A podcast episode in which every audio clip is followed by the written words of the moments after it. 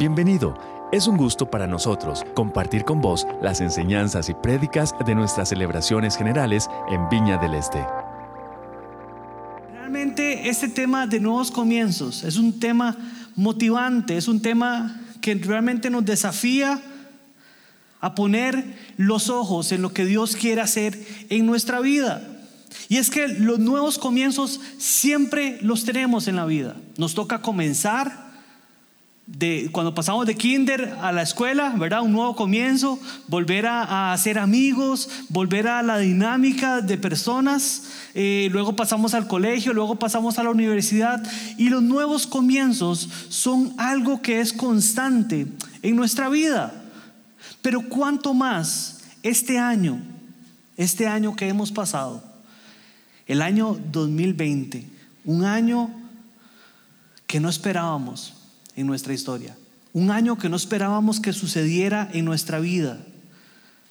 Y es un año que ha dejado para algunos efectos pequeños, para otros ha dejado algunas secuelas medianas, pero también para muchos otros ha sido un año donde han habido consecuencias devastadoras, dolorosas, que han marcado la historia de cada uno de nosotros. Y la pregunta que podemos hacer esta mañana es, ¿cómo podemos levantarnos? ¿Cómo podemos volver a iniciar? ¿Cómo podemos creer que hay algo más para nosotros cuando la vida nos ha golpeado? Cuando la vida nos ha atacado directamente.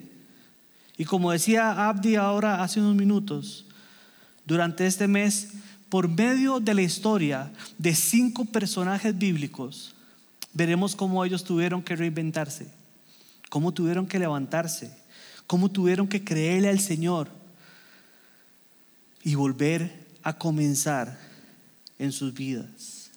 No sé si usted alguna vez se ha sentido derrumbado.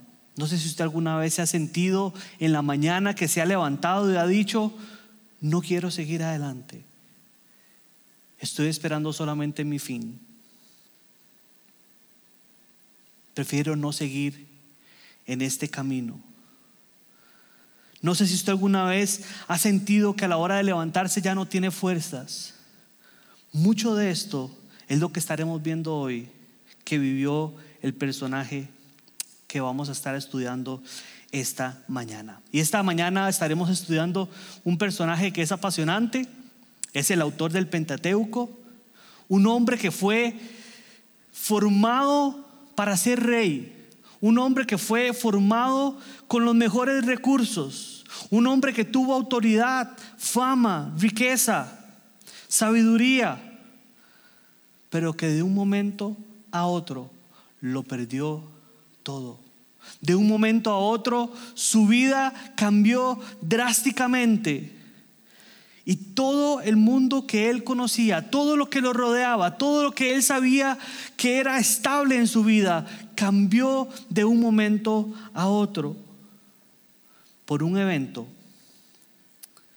por una circunstancia inesperada. Pero quiero contarle algo sobre Moisés. Es interesante porque Moisés tiene tres etapas en su vida marcadas y es muy interesante porque cada una de esas etapas dura 40 años. Moisés primero tiene sus primeros 40 años de vida, que son 40 años donde él vive en Egipto, donde es eh, criado por los, por los faraones con los mejores recursos. 40 años donde se nutre, donde tiene autoridad, donde tiene poder. Y luego de un evento que sucede con un egipcio y donde el faraón quiere matar a Moisés, él huye a las afueras. Y llega la segunda etapa de Moisés, que son 40 años de soledad, de silencio, de tal vez de poca esperanza. Y luego llega su tercera etapa, los 40 años donde guía al pueblo de Israel a conquistar la tierra prometida. Me, hace, me es muy interesante que sean tres etapas de 40 años y esto me parece fascinante. Pero así como en una trilogía o así como en una saga de películas de Disney o de Hollywood, aunque ahora ya Disney es como más importante, ¿verdad? Hoy quisiera hablarle de esos episodios de la vida de Moisés. Episodios que van siendo como capítulos, como si fuera Star Wars, ¿verdad? El episodio 1, episodio 2, episodio 3. Hoy vamos a hablar de algunos episodios de la vida de Moisés. Porque nuestra vida por lo general va a tener también episodios. Y de hecho la palabra de Dios muchas veces nos habla que nosotros necesitamos entender los tiempos, entender los tiempos en los que estamos viviendo. Así que el episodio 1 de Moisés es el episodio que hemos llamado Moisés, el rey de Egipto. Y es que Moisés era un hombre poderoso, como he dicho ya, criado por reyes, educado para liderar una, una, nación y posiblemente con grandes planes en su vida, con una expectativa de liderar el reino. Y yo creo que todos nosotros en algún momento de nuestra vida vivimos momentos felices. Si estuviera aquí le diría, levante la mano a los que han vivido momentos felices, pero como usted está en su casa, quiero decirle que pueda manifestarse ahí por el chat. ¿Cuántos hemos tenido momentos felices? Todos en algún momento hemos tenido momentos felices, momentos donde, donde las cosas están bien, momentos donde las cosas funcionan de buena manera. Pero quiero que vea lo que dice Eclesiastés 12, 1 y 2. Acuérdate de tu Creador en los días de tu juventud, antes que vengan los días malos y lleguen los años en los cuales digas, no tengo en ellos contentamiento, antes que se oscurezca el sol y la luz y la luna y las estrellas y vuelvan las nubes tras la lluvia. Y el primer mensaje que yo quiero decirle en esta mañana es que nuestra vida va a tener momentos buenos, pero también va a tener momentos complicados en la vida. Y la invitación que nos está haciendo Eclesiastés es que cuando tengamos momentos buenos, y siento en mi corazón decirle esto con esperanza. Quiero que sepa, porque tengo amigos y tengo gente conocida que piensa que toda su vida es un fracaso y que toda su vida nunca va a tener nada bueno. Quiero decirle de parte de Dios que su vida va a tener cosas buenas. Que su vida va a tener la bendición de Dios. Y que en ese momento es el momento donde podemos estrechar nuestra relación con Dios. Está diciendo en Eclesiastés Acuérdate de tu Creador, es el momento donde podemos acercarnos a Dios, porque vendrán momentos complicados. Ciertamente, nadie está exento de que vengan momentos complicados en la vida. Todos tendremos buenos días, buenas, buenas épocas, pero también tenemos que ser conscientes que en algún momento la tragedia, la crisis, el dolor llegarán a nuestra vida. Y en el primer episodio encontramos a un Moisés seguro de sí mismo, un hombre que, que se levantaba, que disfrutaba su puesto, que tenía sueños, que tenía anhelos, que tenía metas. Y creo que muchos de nosotros, antes del 2020, tal vez teníamos una vida, a pesar de que la economía del país no era la mejor, a pesar de que siempre hay problemas en los que tenemos, muchos teníamos esperanzas, sueños, metas, anhelos. Yo quiero contarle que nosotros para el año pasado, mi esposa y yo teníamos un viaje planeado fuera del país. Era parte de nuestros anhelos, nuestras alegrías. Pero muchas veces nuestros planes se ven truncados por circunstancias que llegan sin previo aviso. Moisés entonces lo tenía todo. Tenía una vida armada. Tenía todas sus metas listas. Yo me imagino que ya él más o menos pensaba cuál iba a ser su puesto en el reino y qué iba a hacer y qué proyectos, qué pirámide. No sé si él iba a construir alguna pirámide o no. Pero ya él tenía todo esto pensado en su corazón. Y lo que quiero esta mañana es decirle, ¿Cuáles sueños han habido en su corazón que has dejado de lado? ¿Cuáles sueños? ¿Cuáles anhelos? ¿Cuáles llamados ministeriales han habido en tu corazón que por las circunstancias de la vida los has apagado? Que por un dictamen has decidido no seguir con ellos? Que por un trabajo que se ha truncado has decidido apagar esa esperanza? Dios tiene planes para su vida. Dios tiene planes de bien para su vida. Entonces el episodio 1 de la vida de Moisés nos habla de un hombre que lo tenía todo.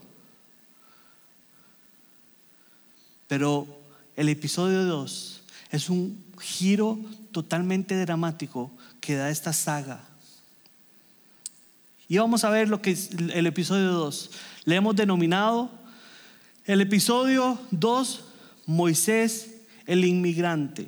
Y realmente cuando estudio los, el texto de Éxodo 3 y 4, y es un texto que es fascinante, realmente me encantó leerlo, me encantó eh, profundizarlo, porque realmente encuentro muchos valores de la relación de Dios y el hombre en esos textos.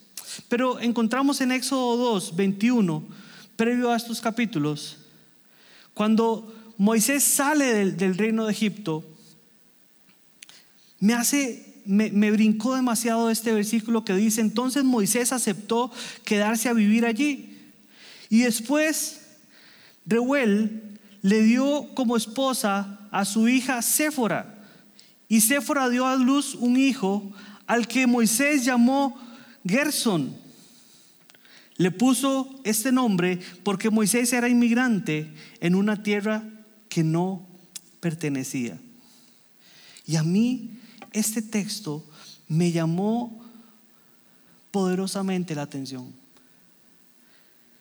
Y quiero que pueda seguirme en lo que estoy tratando de transmitirle. Todos en la vida vamos a tener momentos duros momentos de crisis, momentos donde todo se quiebre en nuestra vida. Pero me parece y me llama poderosamente la atención que Moisés decidió que esa era su identidad. Y tanto así que le pone a su hijo el, el, nombre de forastero o el nombre de inmigrante. Y es que cuando nosotros tenemos un momento de crisis en nuestra vida. Cuando tal vez hemos emprendido un negocio y tal vez llegan años como, este año pasado, donde tal vez hubo que cerrar negocios, hubo que cerrar, eh, hubo que perder trabajos, perdimos personas amadas. Lo que en nuestro corazón se alberga es la identidad del fracaso, es la identidad de que yo no puedo más, es la identidad de que no lo volveré a intentar.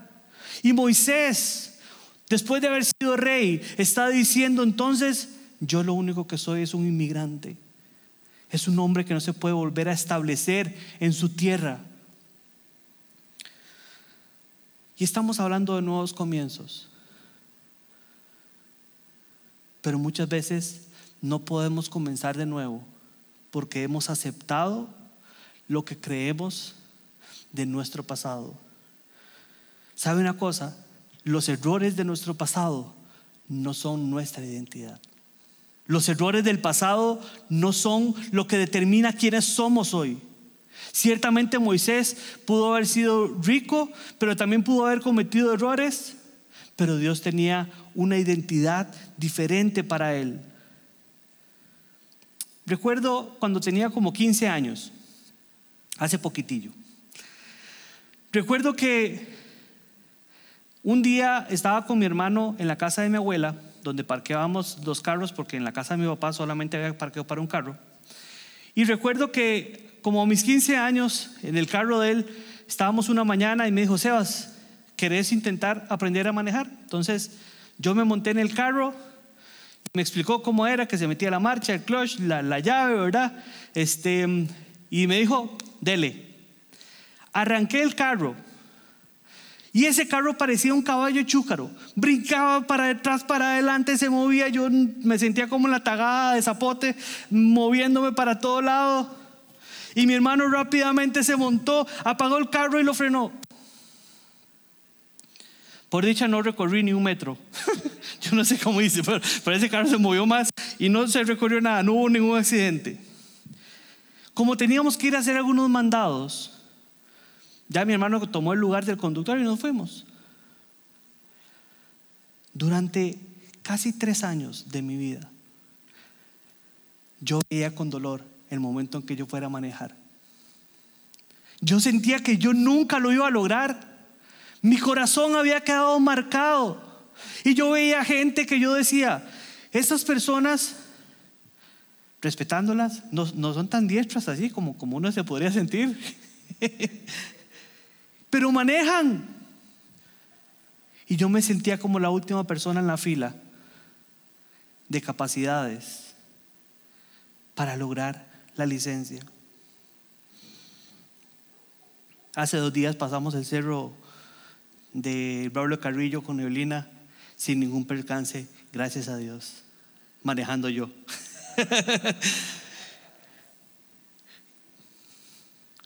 ¿Cómo muchas veces las experiencias traumáticas marcan nuestra vida, pero somos nosotros los que decidimos adoptarlas como nuestra identidad. Yo recuerdo que durante esos años yo decía, para, en mi mente, yo soy Sebas, el que nunca manejará. Yo soy Sebas, el que nunca manejará. Yo soy Sebas, el que nunca podrá tener licencia. Yo soy Sebas, el que no lo logró. Y esto es lo que estaba viviendo Moisés entonces. Tuvo la oportunidad de hacer algo por su pueblo, lo tuvo todo, y tal vez la palabra de Dios no profundiza en esto, pero yo me imagino que esos 40 años, lo mío fueron tres años, de los 15 a los 18. Yo me imagino esos 40 años de Moisés cuidando las ovejas y diciendo, si no hubiera matado a ese egipcio, si hubiera aprovechado mejor las situaciones, tuve la oportunidad y no lo hice. Y había un gran rótulo sobre los hombros de Moisés que decía fracaso. La pregunta que yo le hago esta mañana a usted es cuál rótulo estás cargando en tus hombros hoy. Otra vez más perdí un trabajo. Otra vez más perdí una relación sentimental. Otra vez más no lo logré. Otra vez más quedé en quiebra económica. Una vez más los negocios no han salido bien. Pero yo quiero que pensemos qué fue lo que perdió Moisés. Y Moisés perdió cuatro cosas que me parecen cruciales. En primer lugar, de su pasado. Moisés perdió a su familia, perdió sus raíces, perdió sus relaciones, de su presente, perdió sus bienes, su puesto, su autoridad, su poder, su casa, su comida, todo lo que para él era el mundo, lo perdió. Y su futuro.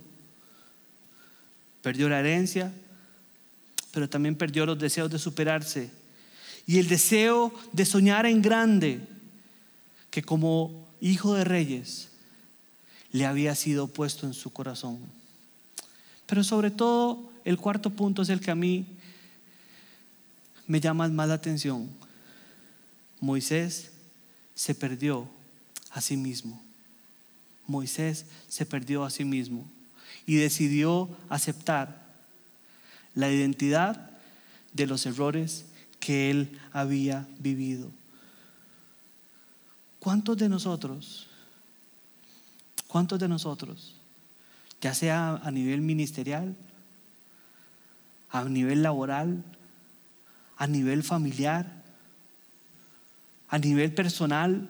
Hemos tenido crisis, fracasos y hemos decidido quedarnos ahí, perdiéndonos a nosotros mismos. Vean lo que dice Juan 10:10. Dice, el ladrón solamente viene para robar, matar y destruir.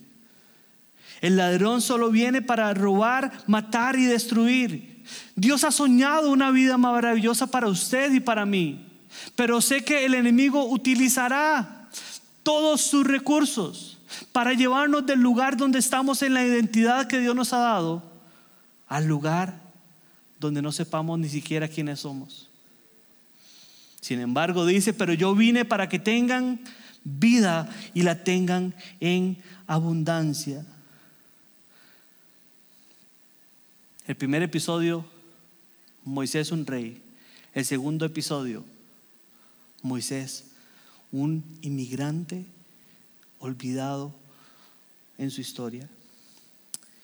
Luego encontramos otro, otro episodio, no, esto no es episodio, es, como, es como, como un, una parte de la historia que no es uno de estos tres capítulos, pero que para mí es fundamental y es donde quiero ir aterrizando esta mañana. Dice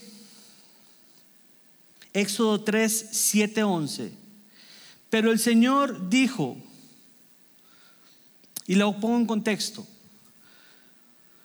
Moisés está pastoreando unas ovejas y las lleva a un lugar lejano y ve una zarza ardiendo. Dicen los expertos que las zarzas, por lo general en esos lugares tan áridos, ardían. A veces se secaba todo y se empezaban a quemar. Pero lo, que, lo sorprendente de esto es que esta zarza ardió, pero no se consumía, como dice la canción que a veces hemos cantado en la escuela dominical. Y es interesante porque yo me imagino que tal vez Moisés pasó con las ovejas y vio una zarza ardiendo, lo cual podía ser relativamente normal. Y pudo haber pasado unas horas o unos días después y volvió a ver la misma zarza ardiendo.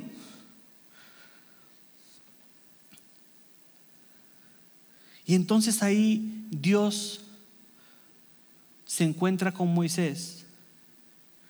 Y es donde vamos a profundizar en esta conversación de Éxodo 3 y 4, que es una conversación maravillosa donde podemos ver toda la humanidad que hay en Moisés, pero podemos ver también los planes de Dios para Moisés en su vida. Y lo primero que me llama la atención es que por medio de esta zarza, Dios ya estaba preparando un encuentro con Moisés. Por medio de la zarza, Dios ya estaba preparando un encuentro que le llamara la atención a Moisés y donde él pudiera revelar el plan que Dios tenía para Moisés. Y lo que llega a mi corazón en este momento es que yo sé que ya Dios está preparando zarzas por, por ahí para su vida. Ya Dios está preparando una llamada. Ya Dios está preparando un, un, amigo. Ya Dios está preparando una puerta. Ya Dios está preparando una palabra. Ya Dios está preparando un lugar. Ya Dios está preparando planes para bendecir su vida. Y Moisés se acerca. Todos conocemos a, esta parte. Cuando Dios le dice, quítate el calzado de tus pies porque el lugar que pisas es tierra santa. Y entonces eh, llegamos aquí a Éxodo 3, 7, 11, donde el Señor le dice, he visto lo mucho que han sufrido mi pueblo en Egipto de mano de sus opresores y he escuchado sus lamentos. Estoy consciente de su, dolor. Y ponga atención al versículo 8. Dice, ahora voy a bajar a salvar a mi pueblo de los egipcios. Lo voy a sacar de allá y los voy a llevar a una tierra buena y espaciosa que rebosará leche y miel. Y esta tierra de los cananeos, eteos, amorreos, feseos, heveos y jebuseos. He escuchado los lamentos de los israelitas y también he visto la crueldad con la que los egipcios los tienen sometidos. Y así que tú irás allá, porque yo voy a enviarte ante el faraón para que saques de Egipto a mi pueblo y el, pueblo de Israel. Pero Moisés le dijo, ¿quién soy yo para ir ante el faraón y sacar a los israelitas de Egipto? Y una vez más, el dolor en el corazón de Moisés no le permite ver lo que Dios va a hacer. El dolor muchas veces distorsiona. El dolor muchas veces modifica la forma como percibimos las cosas. Y Dios le está dando un plan específico, le está diciendo lo que va a hacer. Pero Moisés, una vez más, con su rótulo de he fracasado, de yo no soy nadie, de yo no tengo capacidades, le dice, ¿quién soy yo para ir ante el faraón y sacar a los israelitas? Y esta es la pregunta que hoy empezando 2021 le hago a usted. Yo sé que Dios quiere llevarlo a nuevas cosas. Yo sé que Dios quiere darte nuevos comienzos. Yo sé que Dios quiere darte nuevas o nuevos lugares donde podrás encontrar bendición.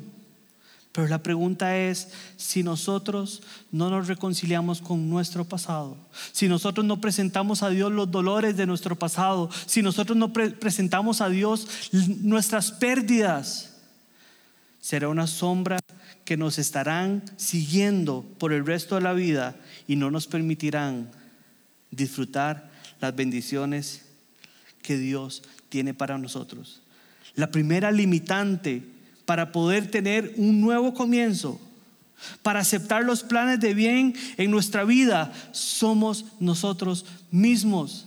No es el mundo. Y como orábamos ahora al principio de esta celebración aquí el equipo de trabajo que estábamos, no es la economía, no es el, el vaivén de este mundo el que va a determinar mi futuro, sino que es Dios. Pero soy yo el que tengo que aceptar lo que Dios quiere darme a mí, lo que Dios quiere bendecirme a mí.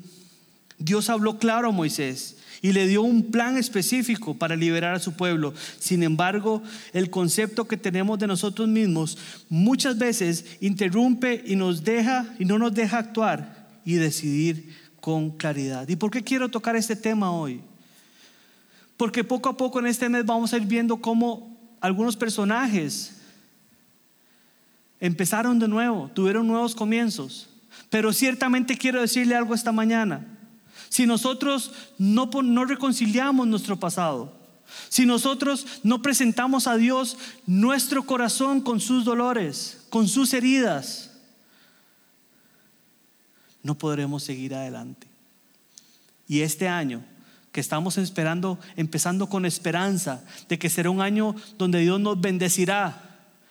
El enemigo quiere que guardemos heridas en nuestro corazón, pero Dios quiere que vayamos a Él y nos presentemos para ser realmente libres. Moisés tenía un rótulo en sus hombros que decía, he fracasado, no soy suficiente. La pregunta que te hago esta mañana es, ¿cuál es el rótulo que el enemigo ha querido poner sobre tu cabeza. Éxodo 3, 7, 11 entonces dice, perdón, el versículo 10 dice, y Moisés le dijo al Señor, por favor Señor, nunca he sido de fácil palabra, ni antes ni después de que hablaras a mí, tu siervo. Soy lento y aburrido cuando hablo y es que muchas veces el enemigo va a querer inclusive distorsionar lo que Dios ya nos ha dado. Vea lo que dice Hechos 7:22. Moisés fue educado en toda su sabiduría de los egipcios y llegó a ser un hombre poderoso, tanto en palabras como en hechos. Ya él había sido educado, ya él era un hombre poderoso en palabras, pero tanto dolor Y tanto había creído lo que el mundo le había dicho a él. Y tanto había comido su fracaso. Y tanto se había fijado en el pasado. Que ya él creía que era un hombre sin la capacidad de palabra. Y tal vez el Señor ha sembrado en usted el ser un empresario, el ser un educador, el ser un innovador, o tal vez en algún ministerio. Pero ante los dolores de la vida, muchas veces desistimos. El Señor quiere esta mañana que le creas, que te levantes y que sepas que Él está contigo. Entonces en el versículo 11 el Señor le dijo a Moisés, ¿quién es el que hizo la boca, la boca del ser humano? ¿Quién es el que hace que una persona sea sorda, muda o ciega? Pues yo el Señor. Ve que yo estaré contigo cuando hables y te enseñaré lo que debes decir. Pero Moisés dijo, por favor, Señor, manda a otro. Y una vez más, la única explicación que puedo encontrar ante este versículo es que el Dios Todopoderoso le estaba dando el plan perfecto, pero él todavía no se había despojado de su autoconcepto, de su fracaso, de sus errores. Y entonces en el versículo dice, yo estaré contigo cuando hablen y les enseñaré lo que deben hacer. Quiero que veamos la siguiente frase. Dice así. El lamento mira hacia atrás. La preocupación mira hacia adelante. Pero la fe mira hacia arriba. Y para este 2021 te quiero preguntar esta mañana, ¿vas a seguir viendo el lamento? ¿Viendo todo lo que no lograste? viendo todo lo que te quitaron, viendo todo lo que se perdió, viendo todo lo que no pudiste lograr, viendo todo lo que fracasó. O más bien has decidido ver hacia el frente y como Moisés decir, pero es que yo no tengo capacidades, es que yo no puedo hablar.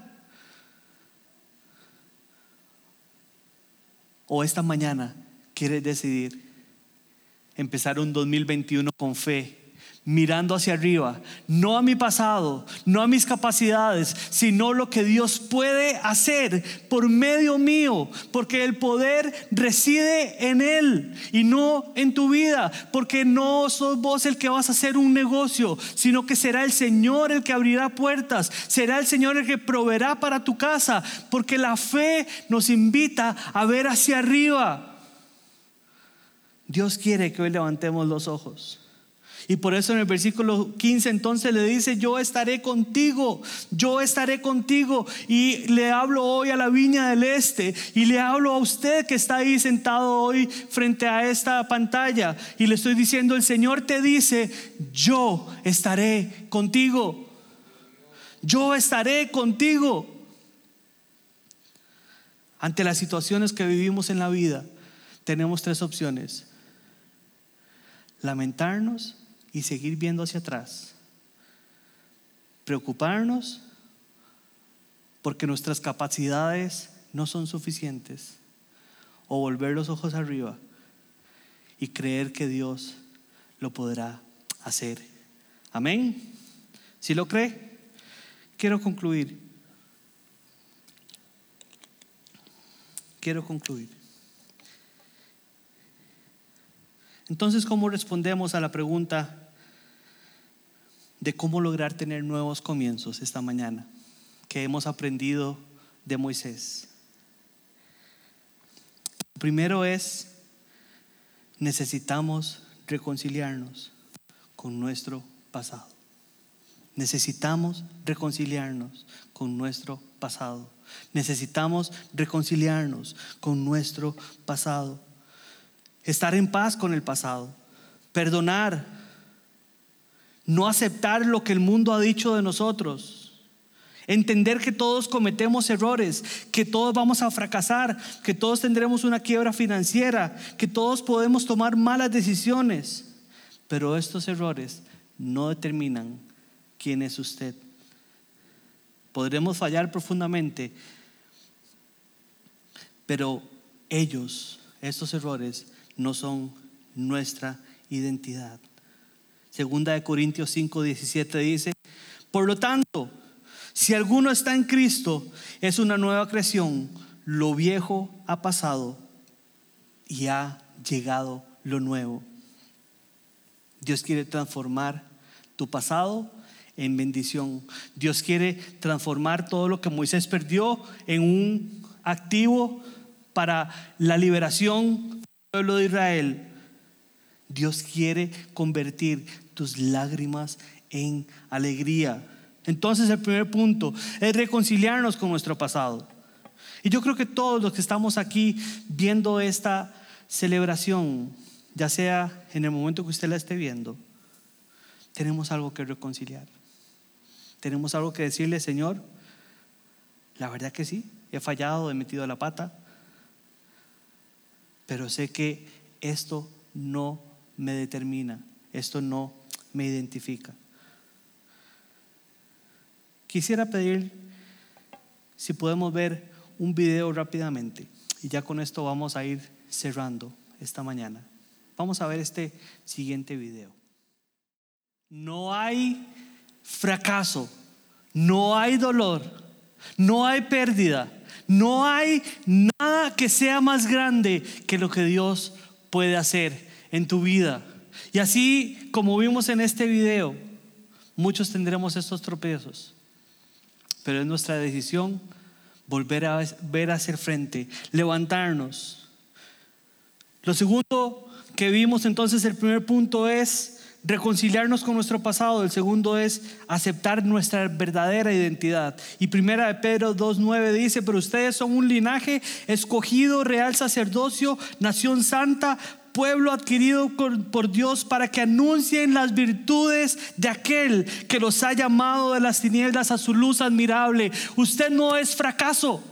Usted no es pérdida, usted no es errores, usted no es tristeza, usted no es cosas malas, usted es un linaje que el Señor ha llamado a levantarse en este 2021 y anunciar las virtudes del Señor y aceptar la vida llena de bendiciones que el Señor tiene para usted.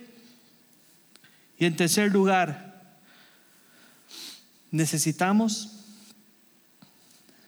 como decía Mónica, el domingo pasado, el sábado pasado que tuvimos la celebración de fin de año, dejar que Él nos guíe a sus planes de bien, soltar el volante de nuestro automóvil y que sea Dios el que empiece a guiarnos, el que empiece a guiarnos a donde Él nos quiere llevar. Así podremos tener una vida con nuevos comienzos. Y quiero cerrar con este versículo de Filipenses 3, 13 y 14. Quiero que cierre sus ojos ahí donde usted está y, y escuche este versículo. Dice Pablo, hermanos míos, no pienso que yo mismo lo haya logrado ya. Más bien, una cosa hago, olvidando lo que queda atrás y le agregaría reconciliándome con el pasado, dejando todo aquello que sucedió, esforzándome por alcanzar lo que está delante, sigo avanzando hacia la meta para ganar el premio que Dios ofrece mediante su llamamiento celestial en Cristo Jesús. Amén. ¿Cómo podemos tener entonces nuevos comienzos en nuestra vida? Hoy la invitación es a que le presentemos al Señor todo lo que hemos vivido, todo lo que hemos pasado, para que así podamos iniciar un 2021 libres en nuestro corazón para aceptar lo que Dios tenga para nosotros. Nos encanta poder compartir con vos las prédicas de nuestras celebraciones. Esperamos que esta haya sido de bendición para vos.